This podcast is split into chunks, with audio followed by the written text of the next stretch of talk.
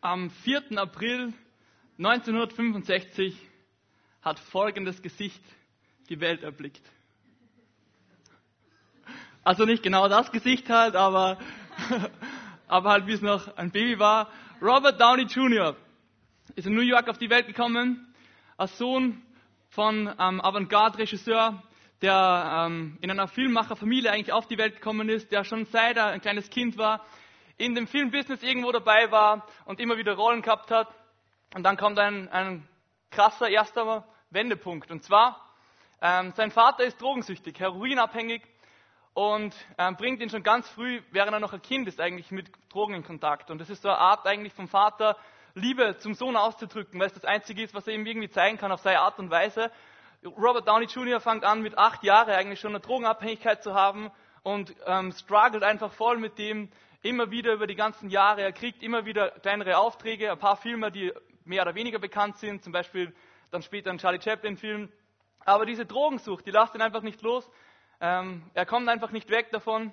Er ruiniert seine erste Beziehung nach sieben Jahren ähm, und die geht in die Brüche. Er ist wegen den Drogen, wegen Drogenkonsum von Heroin ähm, und Besitz davon auch im Gefängnis, kommt raus, lässt sich seine Frau von ihm scheiden. Das ganze Leben geht irgendwie so dahin und und einfach nur chaotisch. Er kriegt immer wieder ein paar Rollen, ist bei einer Late-Night-Talkshow dabei. Ähm, er findet eine zweite ähm, Freundin, Beziehung, ähm, die er später heiraten wird, 2003. Und die sagt eine Sache, hey, ich werde dich nicht heiraten, wenn du nicht wegkommst von dem Scheiß. Ähm, und das gibt ihm so den Kick und das macht so den, das schaltet irgendwie um in seinem Kopf auf einmal und er, er reißt sich zusammen, er geht äh, in Reha-Programme, kriegt sein Leben irgendwie auf die Reihe, ähm, fängt an, Rollen zu kriegen und 2008 kriegt er dann diese Rolle als Iron Man, als dieser Superheld, für die er jetzt so bekannt ist. Ähm, und seitdem geht es einfach nur rasant aufwärts und er ist jetzt seit schon also ein paar Jahre hintereinander, war er laut Forbes-Liste der in Hollywood am besten bezahlteste Schauspieler überhaupt. Endgame, das gerade vor kurzem rausgekommen ist, hat am ersten Wochenende Box Office schon 1,3 Milliarden Euro, also Dollar, eingespielt und damit einen Haufen Rekorde gebrochen. Also was für ein krasser Aufstieg von einem Mann, der so richtig im Dreck liegen ist. Drogensüchtig, Gefängnis, kaputte Beziehungen, niemand mehr. Und dann dieser krasse Aufstieg ähm, hin zu dem, wer er jetzt ist. Predigt heute heißt, das Comeback. Das Comeback. Wir Menschen, wir lieben irgendwie so Comeback-Geschichten. Ich meine, zum Beispiel heute, wie Otto heraus gewesen, ich habe mir auch gedacht, yeah, come on Otto, so, unser Mann, äh, bleibt, er ist einfach immer noch da, ähm, ist einfach so cool zum Sehen, so ermutigend auch, ähm, seine ganze Lebensgeschichte und alles, was er gesagt hat heute vorne. Ähm, wir lieben das irgendwie als Menschen, Comeback-Geschichten, wo so richtig Herausforderung ist oder wo einfach voll was kaputt worden ist, wo Enttäuschung ist, wo wer am Boden liegt, aber wieder aufsteht und einfach wieder weitergeht und sich alles irgendwie verändert in solche Momente. Und wir wollen uns heute mit seiner Comeback-Geschichte auseinandersetzen. Und ich bete auch voll, dass die Predigt heute vielleicht so ein Start für dein persönliches Comeback wird, wieder ganz neu. Ich weiß nicht, wo du gerade stehst, aber ich glaube, wir können alle immer wieder neu ein Comeback brauchen. Ich werde das nachher erklären, warum genau. Die Geschichte, um die es heute geht, ähm, ist sehr spannend. Und zwar geht es um, so in dem ganzen Kontext von der Geschichte, vor allem um zwei Personen vorher. Und zwar geht es um den Saul und es geht um den David. Auf der einen Seite haben wir Saul und Saul, er trifft einfach richtig schlechte Entscheidungen, er geht Kompromisse ein in seinem Leben, er haltet sich nicht wirklich nach, nach Gottes ähm, Ordnung und nach seiner Weisung und so. Und er ruiniert sein Leben komplett. Er hat so viel gekriegt von Gott und er setzt einfach so richtig in Sand rein. Und auf der anderen Seite haben wir David. Und David, dieser Mann Gottes, den wir alle kennen von der Geschichte, wo er einfach Goliath bam, mit so einer Steinschleuder äh, niedergeschlagen hat ähm, und runtergeholt hat. Ähm, dieser David, den wir so als Glaubenshelden so oft in unserem Kopf drinnen haben, in der Geschichte, die wir heute lesen werden, ist er ziemlich genau am gleichen Weg wie der Saul. Er läuft in ein Leben voller Kompromisse und er ist am besten Weg dazu, dass er, wenn er vielleicht so weitergemacht hätte, gar nicht so viel anders worden wäre als Saul einmal. Und inmitten von der Situation, die wir uns heute anschauen, auf einmal kommt dieses Comeback. Ihr wisst ja, ich, ich studiere Geschichte und Englisch auf Lehramt und eine Sache, die ich als, als Historiker so gern mache, ist, ähm, Entwicklungslinien verstehen. Warum passiert was? Warum, wie kommt es zu etwas? Dann irgendwie so den kritischen Moment, wo was passiert, was alles verändert. Und dann, was hat das für Auswirkungen für langfristige? Und das sind auch so die drei Grobteile, die wir uns heute anschauen wollen in der Geschichte vom David. Und ich würde sagen, wir starten einfach gleich volle Kanne rein mit dem ersten, mit den Entwicklungslinien. Und zwar, ähm, ich habe den Punkt folgendermaßen genannt. Erster Punkt, Kompromisskollaps. Der Kompromisskollaps. Könnt ihr euch übrigens merken, heute wird jeder Punkt mit K anfangen. Also Kompromisskollaps. Ich lese aus 1 Samuel 27, Vers 1 bis 2. David sagte sich, eines Tages werde ich doch noch Saul in die Hände fallen. Es gibt für mich keinen besseren Schutz, als dass ich schleunigst ins Gebiet der Philister fliehe. Dann bin ich vor Saul sicher. Solange ich in Israel bin, wird er nicht aufhören, überall nach mir zu suchen. Darum ging David mit seinen 600 Mann über die Grenze zu Achish, dem Sohn Mauchs, dem König von Gad. Okay, was passiert da gerade an der Stelle? David und Saul haben eine sehr, sehr schwierige Beziehung. Saul ist eifersüchtig auf David. Er will nicht, dass er, er hat Angst, dass er ihm irgendwie was wegnimmt von seinem, von seinem Königtum, weil er einfach voll sich nicht mehr nach Gottes Richtungen ähm, hält. Und David ist eigentlich der von Gott vorherbestimmte König, der später König werden soll. Deswegen ähm, schätzt man ungefähr, dass also es müssten über zehn Jahre lang gewesen sein, wo David auf der Flucht von Saul war. Über zehn Jahre müsst ihr euch vorstellen. Über zehn Jahre, kein fixes Zuhause, immer irgendwo in welche Höhlen verstecken in der Wüste mit seinen Männern, immer auf der Flucht sein, immer hoffen, dass Saul einen nicht kriegt, weil man Angst hat, dass er einen, einen töten wird. Er ist auf der Flucht die ganze Zeit, David, über zehn Jahre. Und dieser David, der eigentlich so stark ist und wo wir vorher so viele Situationen haben, wo, wo einfach Gott ihm irgendwie ermutigt durch andere Leute und der einfach so dran festhält, also sagt, egal was gerade passiert, ich vertraue einfach Gott. In der Situation sehen wir ganz einen anderen David. Er sagt, eines Tages werde ich doch noch Saul in die Hände fallen. Eines Tages wird er mich doch kriegen und umbringen. Und alles, was Gott versprochen hat, wird wahrscheinlich eh nicht passieren. Ich bin jetzt schon zehn Jahre einfach in der Wüste da und verstecke mich in einer blöden Höhle und schaue, dass mich der Typ nicht umbringt. Zehn Jahre. Und er fängt an zu zweifeln. Er hat irgendwie Angst um seine Zukunft. Er wünscht sich irgendwo was Sicheres zum Festhalten ähm, inmitten von der ganzen Unsicherheit. Und irgendwie ist er so scheinbar voll getrennt von Gottes Reden. Und er fühlt sich vielleicht so, als wäre er voll getrennt von Gottes Versorgung. Und es wäre das irgendwie gerade nicht so greifbar und nicht so wirklich da und nicht spürbar. Und dann, was er macht?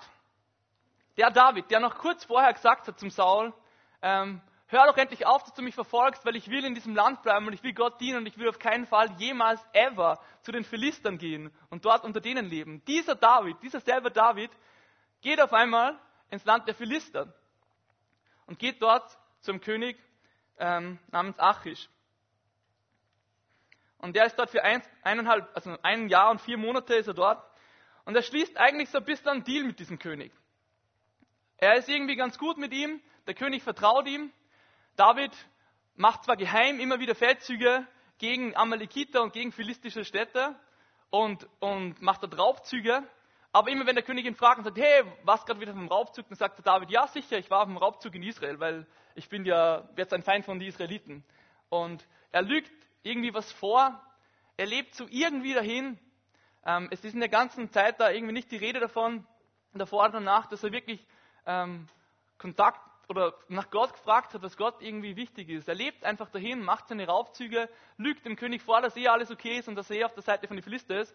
Und dann kommt ein kritischer Punkt, und zwar, äh, die ganzen Philister ziehen gegen Israel. Das ist übrigens die Schlacht, in der dann später Jonathan und Saul sterben werden. Und David ist jetzt bei den Philistern und der König sagt, hey, es ist jetzt eh klar, dass du jetzt auch einer von uns bist, oder? Das heißt, wir ziehen gemeinsam gegen die Israeliten. Und David sagt, ja, ja, sicher, ich bin dabei. Ähm, alles klar, kein Problem, super, ähm, easy, so irgendwie. Und, und ich denke mir so, was geht ihm David eigentlich vor in seinem Kopf? Also macht er das strategisch oder ist er einfach komplett dumm gerade in der Situation? Keine Ahnung. Und ähm, dann treffen sich alle Heere, alle, Philisti alle Philister und David auch mit seinem Heer. Und alle kommen zusammen. Und dann gibt es Fürsten von den Philistern, die sagen, hey, du kannst den Typen nicht mitnehmen. Der ist einer von den anderen, der ist einer von den Israeliten. Der gehört nicht zu uns, hey. der wird uns in den Rücken fallen und da versuchen, dass er sich wieder gut profiliert vor seinem eigenen König. Und nur aus dem Grund sagt dann der König, okay David, es tut mir echt so leid, ich weiß, du bist mein bester Freund und ich weiß, äh, ich vertraue da voll, aber du kannst jetzt leider nicht mitkommen. I'm so sorry, so sorry, dass du nicht mitkommen kannst. Und aus dem Grund ähm, ist David dann nicht dabei. Aber irgendwie, die ganze Situation ist so komisch. David wurschtelt sich einfach irgendwie so raus. Man hat keine Ahnung, was eigentlich wirklich sein Plan ist. Man sieht nicht wirklich klar, was er vorhat. Ähm, und ich will euch das kurz praktisch darstellen, was ich finde, dass David da gerade macht. Und ich brauche jetzt richtig viele Freiwillige von euch, mindestens fünf. Ihr könnt einfach aufstehen und da vorne euch aufstellen einmal. Einfach da vorne hinstellen. Genau. Also ist nicht so tragisch, ihr müsst nicht viel machen. Also ich brauche noch ein paar Leute. Vielleicht sogar mehr als 15 wären cool. ein paar noch, ja. Slowly getting there. Sechs Leute haben wir noch, kriegen wir noch drei hin. Eins, zwei, drei, ja. Noch wen? Ja, gut.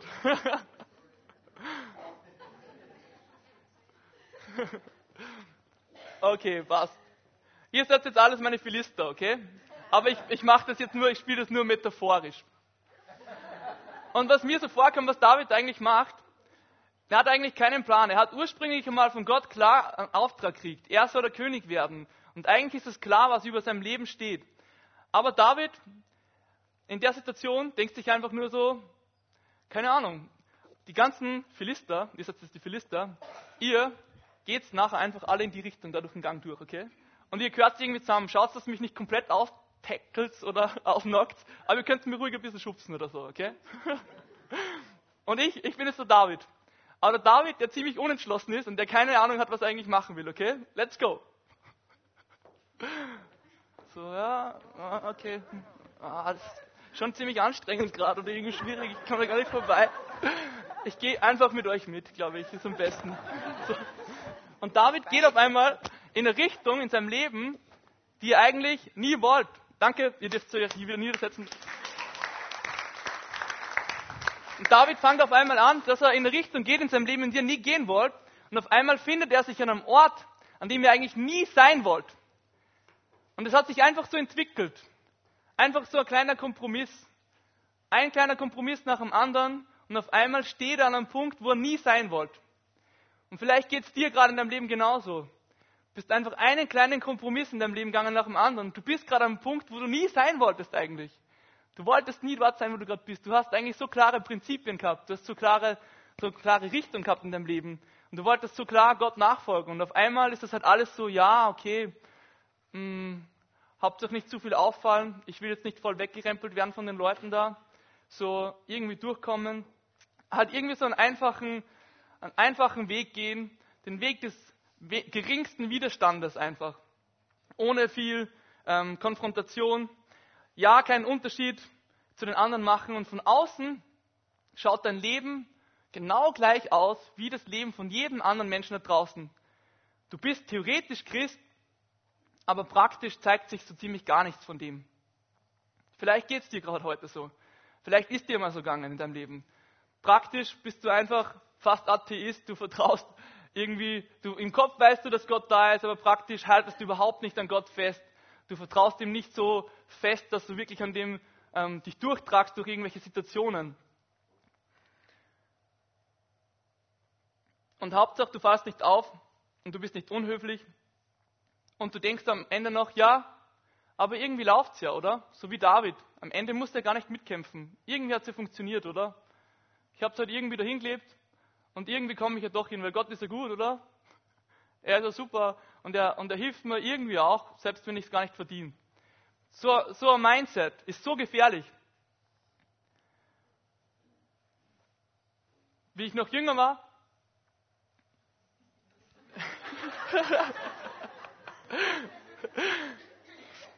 da habe ich äh, ein paar gute Freunde gehabt und der Vater von den Freunden, der war so richtig, richtig äh, fanatischer Fußballfan. Und ähm, ich komme aus Oberösterreich und das ist vielleicht vergleichbar mit GRK und Sturm in Graz. In, in Linz gibt es zwei große Vereine, da gibt es den LASK. Andi, sorry für das, was ich jetzt sagen werde. Gell? da gibt es auf der einen Seite den LASK und auf der anderen Seite Blau-Weiß Linz mittlerweile. Früher war das Fürst Linz, das war so der Arbeiterverein. Und der Vater von meinem besten Freund, der war glühender First Linz-Fan. Und ich habe ein Foto für euch mitgebracht, Last Fansektor. Und natürlich, wie es kommen hat sollen, also First Linz, Blau-Weiß Linz, die waren einfach richtig schlecht. Die waren immer irgendwo ganz unten in der Liga und die waren finanziell im Konkurs. Das heißt, wir sind nicht so oft zu Spiele von denen gefahren, aber wir sind zu Spiele vom Last King gefahren, aber nur, dass wir gegen den Lask sind. Weil wir halt Fußball schauen wollten in der Bundesliga ähm, oder in der ersten Liga und wir wollten halt auch möglichst billige Tickets haben, nicht zu teuer und ein gutes Fußballspiel sehen und irgendwie halt am, am Start sein. Und wir haben einfach, wir waren einfach prinzipiell gegen jede Mannschaft, also wir waren immer gegen den Lask und für jede Mannschaft, die gegen den Lask gespielt hat. und ich kann mich noch erinnern, wie ich so 14, 15 eben da war. Es war so ein Stress für mich, weil wir dann nie, wir sind halt immer unter die Lask-Leute gesessen. wir waren immer unter den Lask-Fans und, und ich habe halt geschaut, dass wir nicht zu viel auffahren, weil wir so, passt auf, gell, Leute, wir sind da nicht unter, jetzt, die, die mögen Lask, so.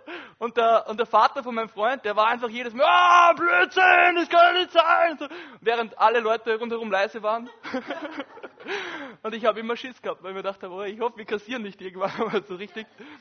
Jedenfalls, manchmal glaube ich, dass es gibt so Christen und es gibt so Phasen in unserem Leben als Christen, da wissen wir gar nicht wirklich, wo wir hinkören. Und wir sind uns gar nicht klar, zu welcher Seite wir wirklich gehören, auf welcher Seite wir wirklich stehen müssen. Es gibt nur zwei Seiten und wir müssen uns klar entscheiden, auf welcher Seite wir stehen wollen. Ähm, es gibt Christen, die einfach anfangen, wenn zum Beispiel, sagen wir, am Arbeitsplatz bei dir schlecht über andere Christen geredet wird, denkst du so, ja, kann man schon schlecht drüber reden, oder? Weil die anderen Christen, die sind ja wirklich komisch, oder? Es gibt ja Christen, die sind nicht genauso wie ich und die machen komische Sachen und da kann man ruhig mal drüber lachen und sich lustig machen. Und du fangst an, einen Kompromiss nach dem anderen zu gehen, ohne dass du es merkst und einfach nur, damit du nicht auffallst und damit du nicht irgendwie Anstoß bist für irgendwen. Irgendwie brav mit der Masse mitschwimmen einfach. Und du weißt gar nicht mehr, wo du wirklich selber dazugehörst. Zu was für einem Team gehörst du wirklich? Welcher Seite stehst du? Kompromissleben ist wirklich gefährlich.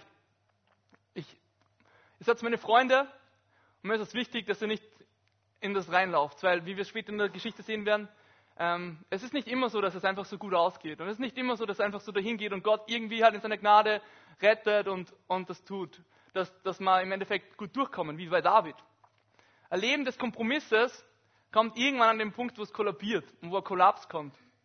Und wo alles zusammenbricht.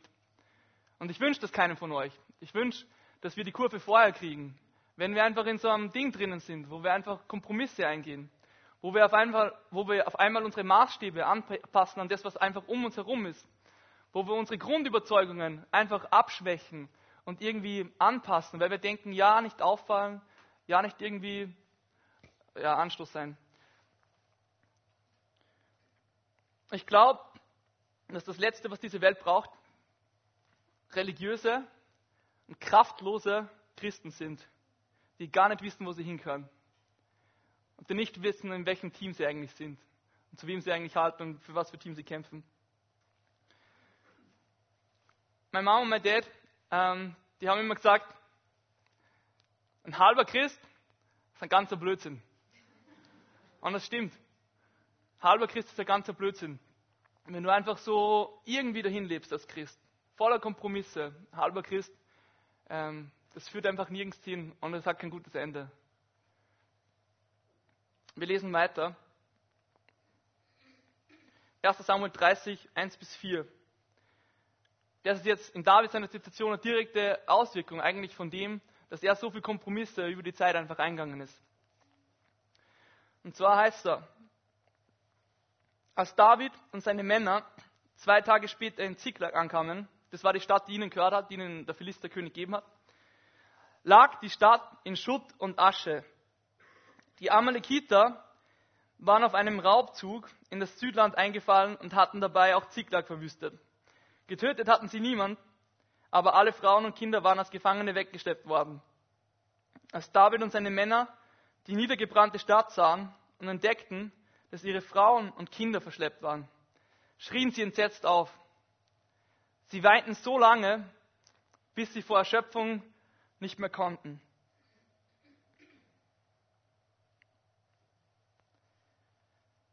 Also während David und seine ganzen Männer da auf dieser gemeinsamen Versammlung sind mit den ganzen Philistern, die dann gemeinsam nach Israel ziehen, ist die Stadt daheim ohne irgendeine Verteidigung. Währenddessen fallen die Amalekiter ein, brennen alles nieder und nehmen alle Frauen und Kinder mit. Und alles, was sonst dann noch da ist.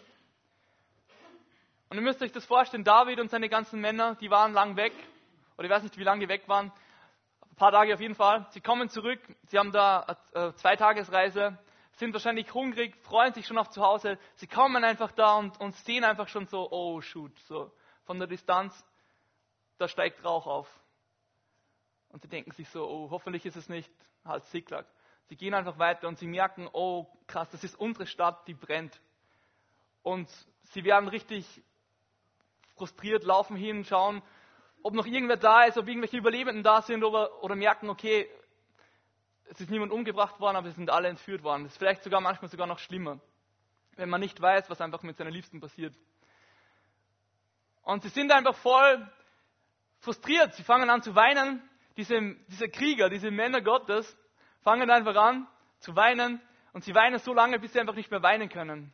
Sie sind so, so einfach überwältigt von Trauer einfach. Und sie wissen irgendwo, warum das passiert ist, oder? Ähm, weil sie nicht da waren. Kompromiss, Kollaps. Es gibt einen Punkt in deinem Leben, den ich dir nicht wünsche, aber wenn du ein Kompromissleben lebst, wo du einfach einen Kompromiss nach dem anderen eingehst und deine Überzeugungen und dein Glauben einfach abschwächst und verwässerst, einfach nur damit du nicht auffallst, du wirst einfach einfahren damit. Eines Tages. Mahatma Gandhi hat einmal gesagt, I like you Christ, I do not like you Christians. You Christians are so unlike your Christ. Also, ich mag euren Christus, aber ich mag eure Christen nicht. Weil eure Christen sind so oft nicht wie Christus.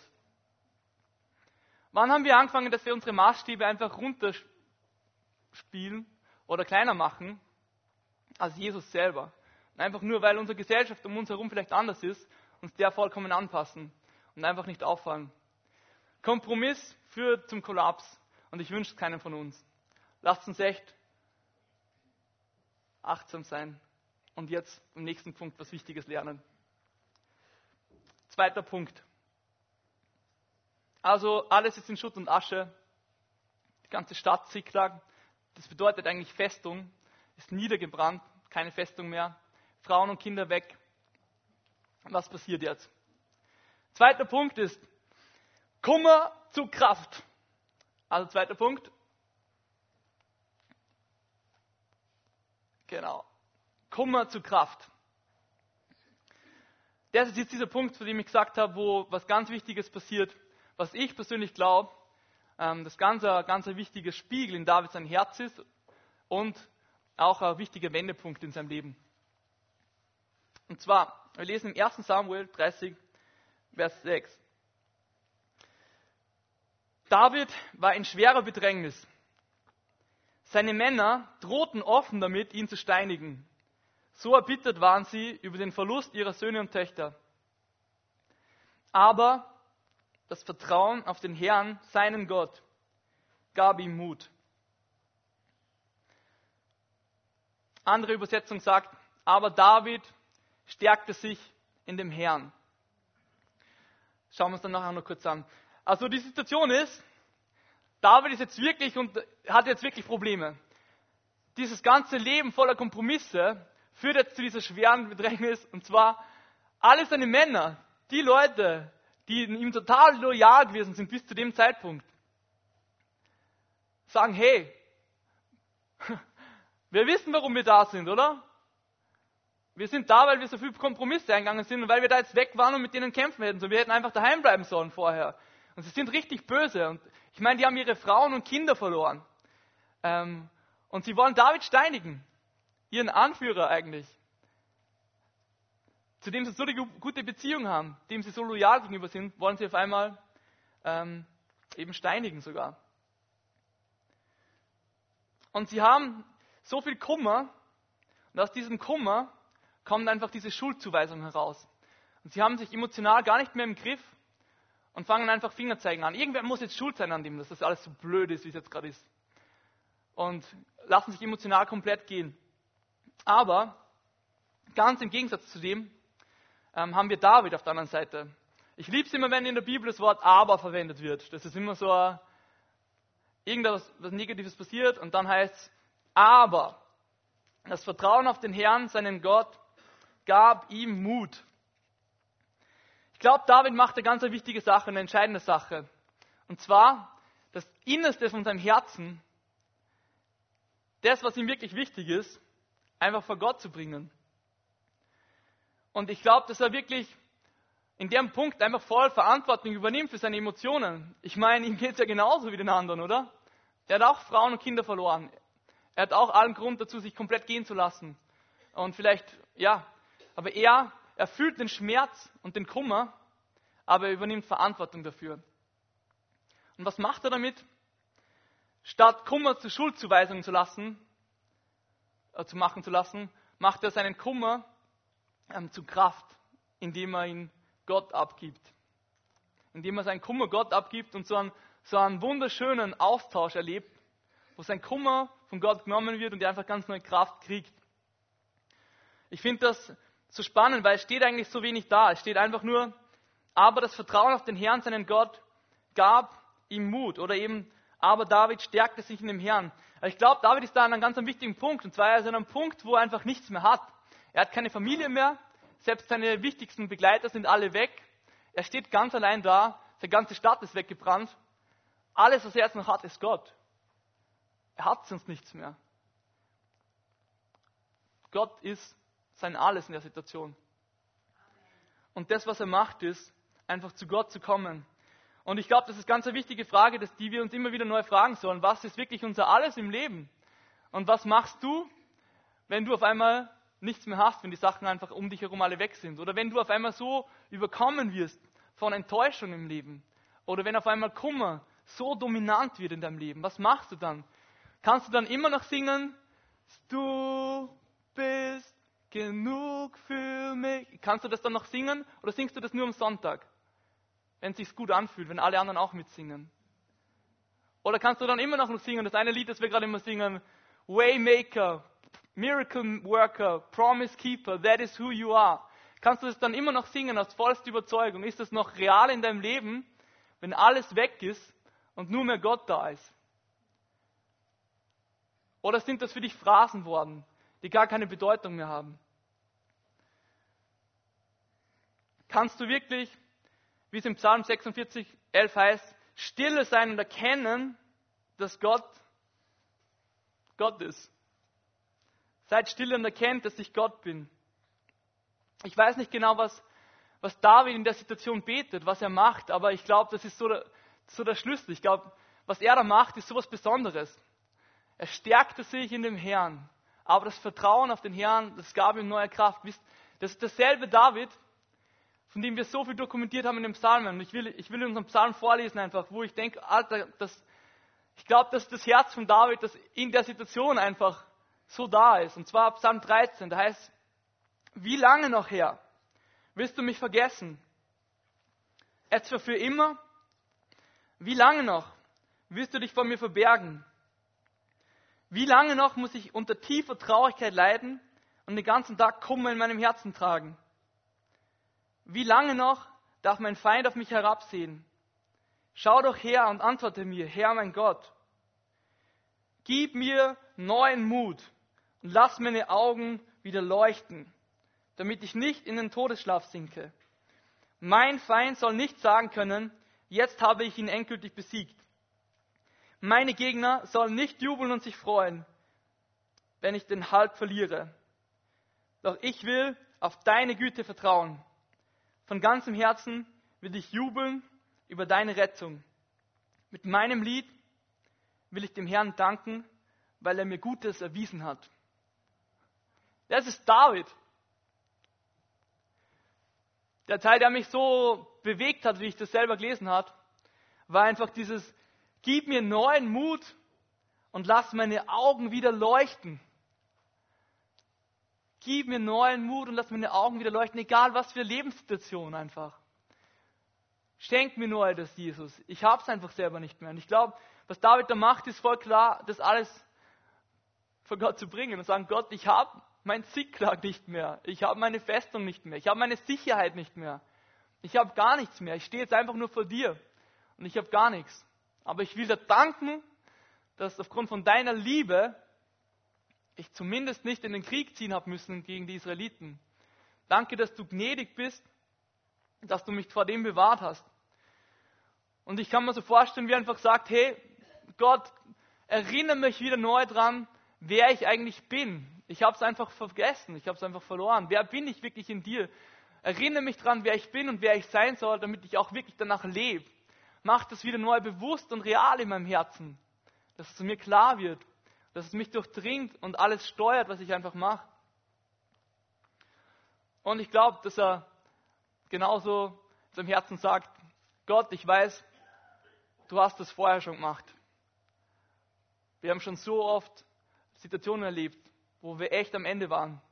Aber du in deiner übernatürlichen Kraft, in deiner Macht hast dich einfach gezeigt und einen Weg gemacht, wo gar kein Weg war. Und neue Türen geöffnet, wo keine Türen waren. Ich glaube, das ist so, was David in dem Herzen irgendwie drinnen hat.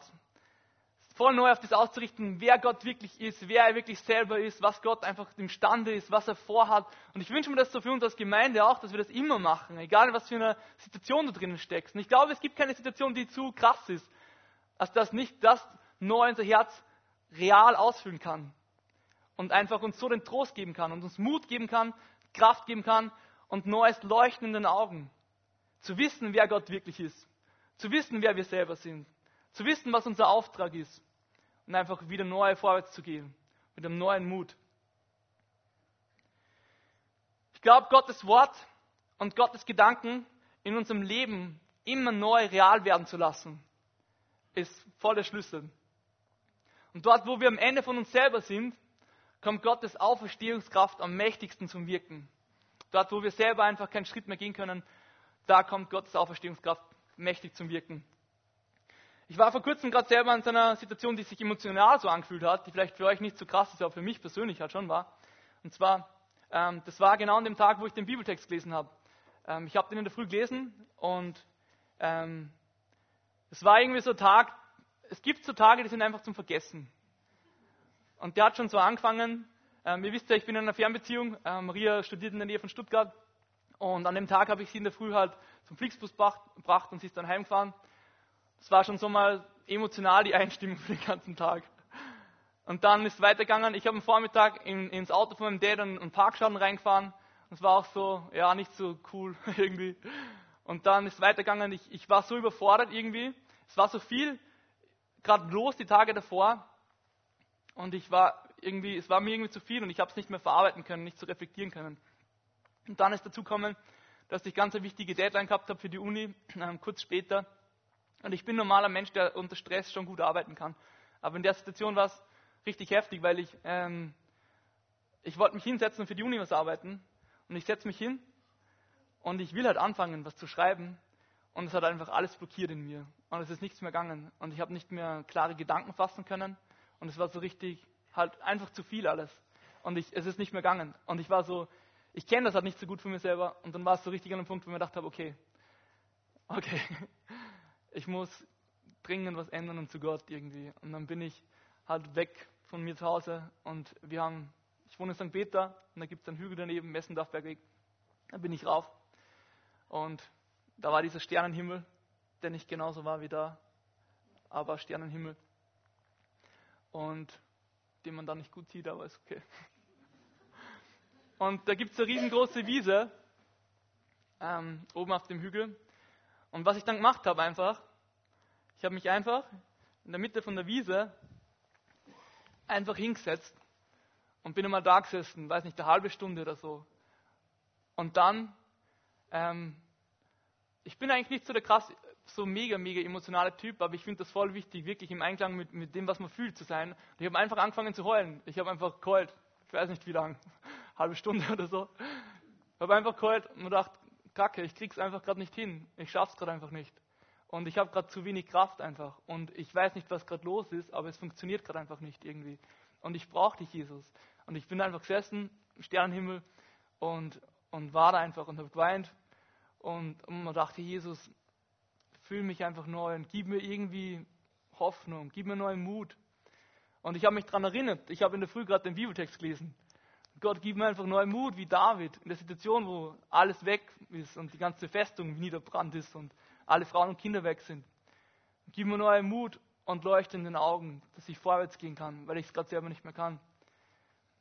Und ich habe mich auch erinnert an, an einen guten Freund von damals von mir aus England.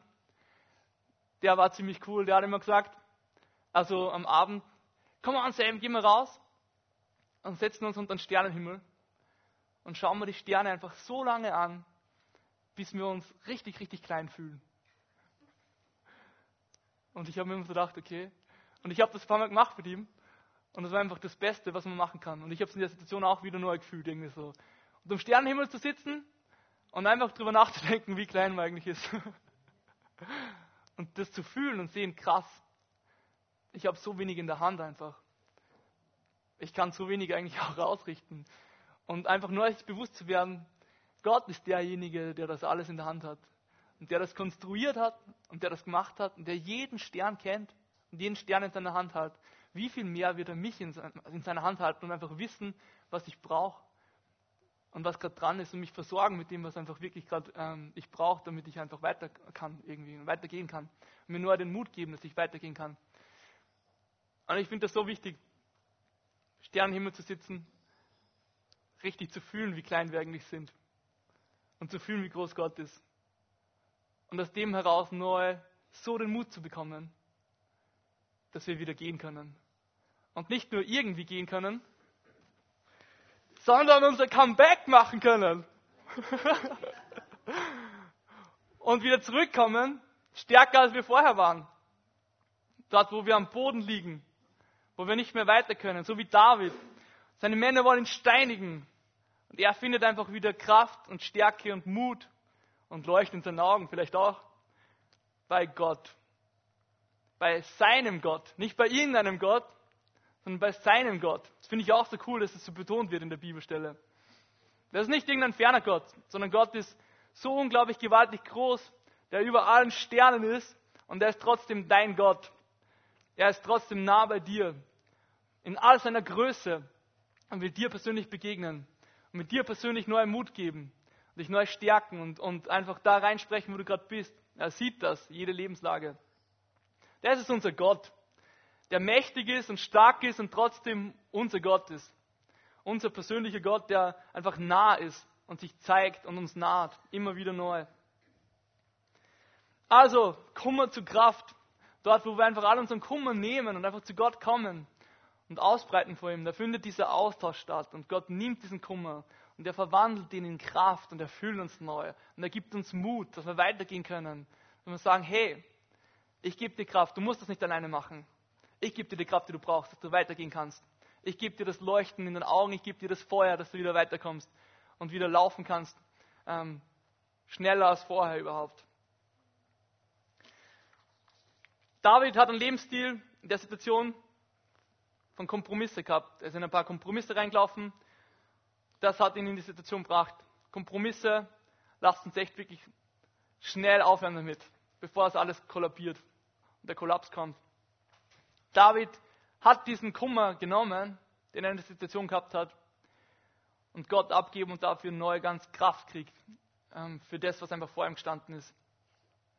Aber jetzt ist nicht vorbei. Jetzt kommen wir zum Comeback. Der dritte Punkt ist Comeback-Konter. Und ich habe es mit K geschrieben, damit alles mit K ist, auch wenn man es nicht mit K schreibt. Comeback und Comeback-Konter. 1. Samuel 30, 7 bis 10. Er befahl dem Priester Abjatar, dem Sohn Ahimelechs, den Ephod zu bringen.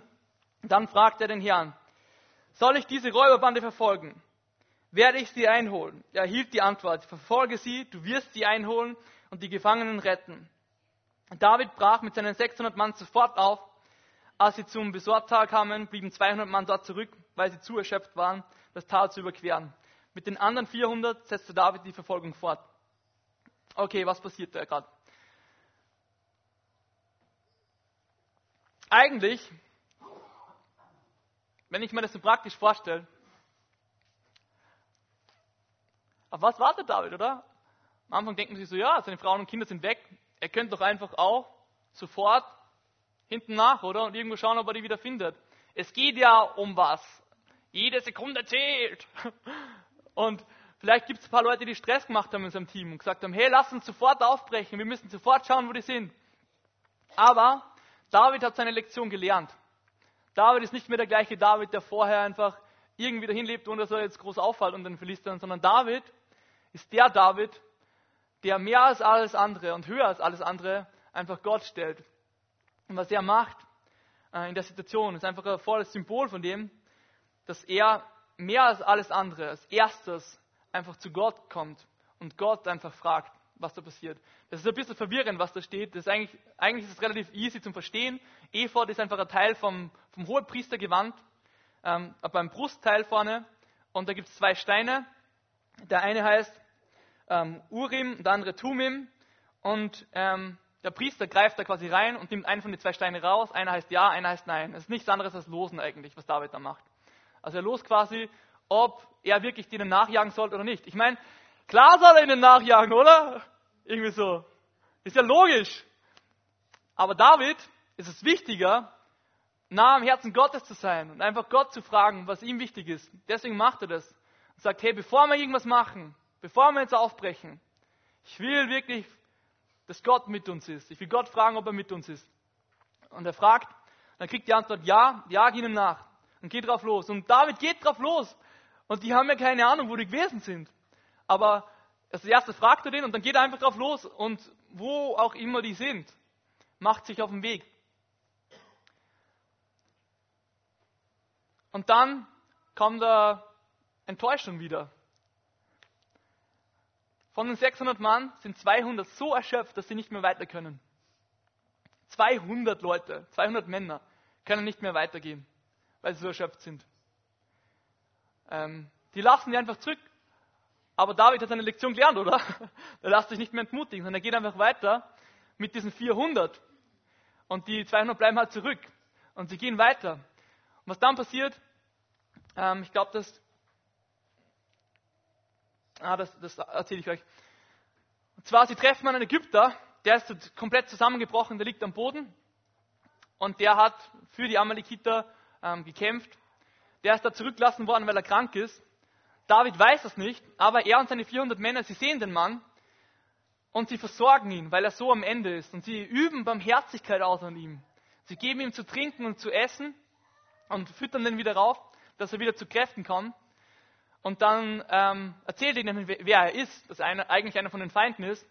Und David sagt dann, hey, kannst du uns zu den Amalekitern führen. Und er sagt, hey, wenn ihr mein Leben verschont, dann bringe ich euch dorthin. Also weil sie Barmherzigkeit geübt haben, öffnet Gott wieder Tür und sie können weitergehen und sie wissen jetzt, wo die Amalekiter sind. Und dann kommen wir in den letzten Teil rein, äh, wo sie dann einfach in den Kampf ziehen und einfach Sieg ähm, einfahren. Und zwar 1 Samuel 30, 17 bis 19. David überfiel sie am nächsten Morgen, als es eben hell wurde und der Kampf dauerte bis zum Abend. Alle Feinde wurden niedergemacht. Nur 400 junge Männer konnten auf Kamelen fliehen. David befreite alle Gefangenen und seine beiden Frauen. Niemand wurde vermisst. Seine Männer bekamen alle ihre Kinder gesund wieder. Und alles, was die Amalekiter erbeutet hatten, wurde zurückerobert. Nachher ist sogar noch mehr als, als das, was sie zurück, also erbeutet haben, sondern sie nehmen sich dann auch noch von Amalekitern was mit. Eine Sache, so wichtig ist, Dort in dem Moment, wo wir einfach Kraft empfangen von Gott ganz neu, wenn wir einen Kummer weggeben, da hat es eine Auswirkung und da müssen Schritte drauf folgen. Vielleicht bist du heute da und du denkst da, hey, ich lebe kompromisslos für Jesus. Und du sagst, hey, ich, ich, ich habe das, glaube ich, schon gelernt, dass ich wirklich, egal in was für eine Lebenslage, voll alles Gott gibt. Dann ist vielleicht heute dran, dass du ganz neu dich da herausfordern lässt und sagst, hey, gehe ich wirklich die Schritte mit der Kraft, die Gott mir gegeben hat, die ich gehen kann? Gehe ich wirklich ähm, drauf los? Ich habe vor kurzem ähm, so auf YouTube was geschaut und dann ist da also Werbung gekommen ähm, und ich habe es halt irgendwie nicht wirklich geschaut, weil Werbung halt. Und auf einmal ist das ein Satz in der Werbung, es war irgendeine Autowerbung, sagt so ein Mann so, hör niemals auf, neu anzufangen. und ich habe so geschaut und war irgendwie so, und es war voll die der Situation für mich, einfach, und auch wieder neue Kraft, einfach vorwärts zu gehen und zu sagen, hey, ich gehe einfach wieder weiter. Ähm, und ich lasse mich nicht gehen und die Kraft, die mir Gott gegeben hat, ich setze die um und in dem Vertrauen, dass es niemals zu spät ist, gehe ich einfach drauf los und in mein Comeback hinein und hole die Sachen zurück. Ich laufe wieder neu in dem Kurs von meiner Bestimmung. Ich laufe wieder neu auf die Richtung zu, die Gott eigentlich will für mein Leben, so wie David, der am Weg ist dazu, König zu werden. Weil ich vertraue, dass Gott derjenige ist, der uns mit allem versorgt, was wir wirklich brauchen. 1. Petrus 5,10. Der Gott aber, der euch seine Gnade auf jede erdenkliche Weise erfahren lässt und der euch durch Jesus Christus dazu berufen hat, an seiner ewigen Herrlichkeit teilzuhaben, auch wenn ihr jetzt für eine kurze Zeit leiden müsst. Dieser Gott wird euch mit allem versehen, was ihr nötig habt. Er wird euch im Glauben stärken, euch Kraft verleihen und eure Füße auf festen Boden stellen. Das ist unser Gott. Ich bin überzeugt, dass er das heute noch genauso macht dass er Sachen wieder herstellt, Kraft schenkt und uns wieder neu laufen lässt und vorwärts gehen lässt.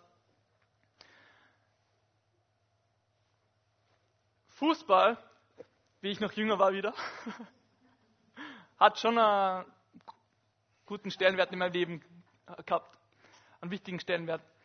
Und ähm, seit ich in der Volksschule war, haben wir halt immer so auf so einem Platz neben unserer Volksschule, da war so ein Fußballplatz, haben wir halt Fußball gespielt. Und ich kann mich nur gut erinnern, wir waren halt immer die Jüngeren und wir haben immer gegen Ältere gespielt.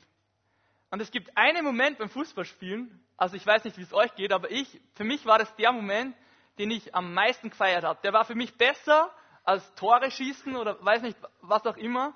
Und zwar der Moment, wenn der Gegner einen Angriff hat und wir attackieren aber dagegen oder wir, wir kriegen den Ball irgendwie, Fehlpass wir haben den Ball und auf einmal ist er Konter. Der Moment, wo auf einmal voll viel Platz ist und voll viel Raum ist und der Ball ist auf einmal bei dir. Und du weißt, einfach nur laufen, so schnell wie möglich. Hoffen, dass mich keiner von den Großen wegtackelt und schnell den Ball abspielen. Aber es ist sowas richtig, ich kann mich noch erinnern an das Gefühl, ähm, das fühlt sich richtig lebendig an, der Moment. Auf einmal ist alles offen und du hast den Ball und es geht drauf los. Und es liegt an dir, dass du jetzt einfach die Räume einnimmst. Dass du einfach drauf loslaufst. Und das ist der Moment, wo normalerweise jeder nervös wird und wo die Zuschauer, die im Publikum sind, auf einmal schreien anfangen und du laufst einfach und du hast richtig viel Adrenalin in deinem Blut und denkst so, wow, es ist alles offen und wir gehen mal, gehen mal, gehen mal und auf einmal sehe ich da drüben einen anderen Spieler und ich spiele rüber zu ihm und du merkst, hey, es ist gerade voll was möglich, wir können gerade ein Tor schießen, geht's, let's go, irgendwie so. Dies, dieser Moment war für mich der Moment, den ich im Fußballspiel am meisten ähm, gefeiert habe, wie ich jung war. Und ich glaube, von diesem ähnlichen Gefühl, dass uns Gott das auch immer wieder neu geben will. Einfach ein Blick für das, wo einfach Räume sind, ein Blick dafür, dass der Ball bei uns ist, dass wir einfach neue Räume einnehmen sollen und wirklich unser Comeback machen sollen. Drauf los, in den Konter rein und zurückholen, was uns einfach gestohlen worden ist. Ich weiß nicht, was das heute bei dir ist. Ähm, ich weiß nicht, was, was Sachen sind, was du neu zurückholen musst in deinem Leben gerade. Was du vielleicht gerade nicht mehr so hast. Vielleicht ist so wie in der Geschichte bei David, einfach, dass du ganz neu das zurückholen musst. Dass Gott einfach Weisungen in dein Leben gibt, dass er Orientierung gibt und dass du nach dem strebst, dass Gott wirklich dein Leben leitet. Dass er dieser wunderbare Hirte ist, von dem wir gesungen haben, der dich leitet und eine klare Richtung gibt. Vielleicht ist es dran, dass du dir das zurückholst, dass Gott die Orientierung gibt. Vielleicht ist es dran, wie wir die letzten Wochen schon gehört haben, dass du einfach wirklich dir das zurückholst, dass du einfach Schritte im Glauben gehst, dass du wachst, dass du einfach anfängst, in einem Dienstbereich dich einzubauen, Vielleicht ist das, was du dir neu zurückholen sollst. Und Leidenschaft für das. Vielleicht ist es daran, dass du dir das zurückholst, ganz neu, Gott wirklich zu vertrauen, dass er in Situationen, wo es unmöglich ist, ähm, das Unmögliche einfach möglich macht und übernatürlich reingreift. Vielleicht ist es dran, dass du neu dieses Vertrauen und diesen Glauben an das Übernatürliche dir zurückholst. Vielleicht ist heute bei dir dran, dass du dir das ganz neu zurückholst, so wie David die, und seine Männer, die da unterwegs sind, die dann Barmherzigkeit ausüben, dass du dir das zurückholst, dass du neu Barmherzigkeit ausübst und dadurch Türen aufgehen. Dadurch neu was passiert und Gott weiterführt. Vielleicht ist es dran, Barmherzigkeit neu zu leben. Vielleicht ist es dran in deinem Leben, ganz neu den Kampf gegen die Sünde in deinem Leben aufzunehmen. Und du hast Sünde, die einfach noch nicht weg ist. Vielleicht ist es heute dran, dein Comeback zu feiern und sagen, ich komme jetzt zurück. I'm back again.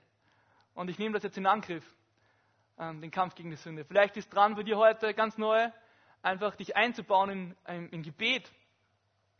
Einfach wirklich in Fürbitte für Menschen, die einfach verloren sind. Vielleicht ist heute dran für dich, da ein Comeback zu feiern und sagen, ich nehme das wieder neu in Angriff. Ich nehme das wieder neu in Angriff mit Gottes Mut und mit Gottes Kraft, dass ich wirklich ähm, einen Konter mache. Einen Comeback-Konter. Ich weiß nicht, was es gerade bei dir ist, aber ich wünsche mir das für uns als Gemeinde, dass in dem Bereich, wo Gott dir das gerade aufs Herz legt, wir wirklich den Sonntag heute nutzen, einfach neu vorwärts zu gehen, uns Mut geben zu lassen, Comeback in Lebensbereiche zu feiern. Das Lobpreisteam kann schon nach vorne kommen. Und stehen wir gemeinsam auf. Ich will noch mal ganz kurz wiederholen.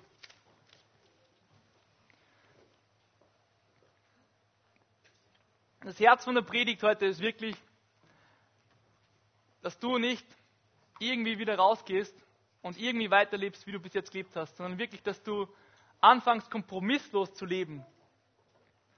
Und dort, wo du Kompromisse in dein Leben eingegangen bist, und du einfach irgendwie so mitschwimmst mit allen anderen Leuten und es nicht wirklich sichtbar nach außen ist, dass du Christ bist zum Beispiel, dann wünsche ich mir das heute neu, dass du aufhörst mit einem kompromissbereiten Leben, bevor es einfach zum Kollaps kommt. Dass es nicht so weit kommt wie, wie in der Geschichte.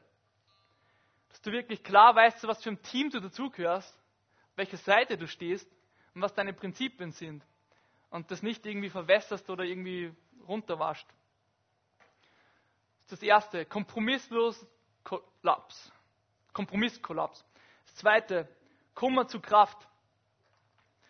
Ich wünsche mir, dass wir heute, dass dort in den Momenten vielleicht, wo du gerade selber durch so Kummerphasen durchgehst oder Enttäuschung durchgehst einfach, dass du das lernst wieder, dass du das ganz neu ergreifst, dass das real wird, was Gott denkt in deinem Leben, dass seine Wahrheit in deinem Leben neu real wird, was er, wer er ist, was er denkt über dich was er denkt über dein Leben, was er denkt über die Gemeinde, dass das neue real wird, dass neue Kraft kommt aus dem heraus, dass er dich fühlt mit dem, was er wirklich denkt. Dass Gottes Wort und Gedanken real werden in dir. Und das dritte, Comeback-Konter. Ich wünsche mir das für, für, uns heute, dass wir wirklich ein Comeback feiern, so wie David einfach, der vom, vom Schutt und Asche von dieser Stadt einfach aufsteht und sich nicht hängen lässt, vorwärts geht, seine Männer anführt und sich alles zurückholt. Alle Frauen und Kinder. Jedes einzelne Kind, jede einzelne Frau. Alles, was ihnen gehört hat, haben sie sich zurückgeholt. Ich wünsche mir, dass, dass du heute vielleicht, egal was für Lebensbereich das ist, ob du neue Orientierung brauchst, ob du neue Schritte gehen wirst im Glauben, ob du neu das Übernatürliche einfach von Gott irgendwie in deinem Herzen real werden lassen sollst, Barmherzigkeit zu leben oder den Kampf gegen die Sünde. Ich wünsche mir, dass du heute Comeback feierst dass wir das Gemeinde-Comeback feiern, wieder neu vorwärts gehen. Also ich will einfach noch gemeinsam mit uns beten.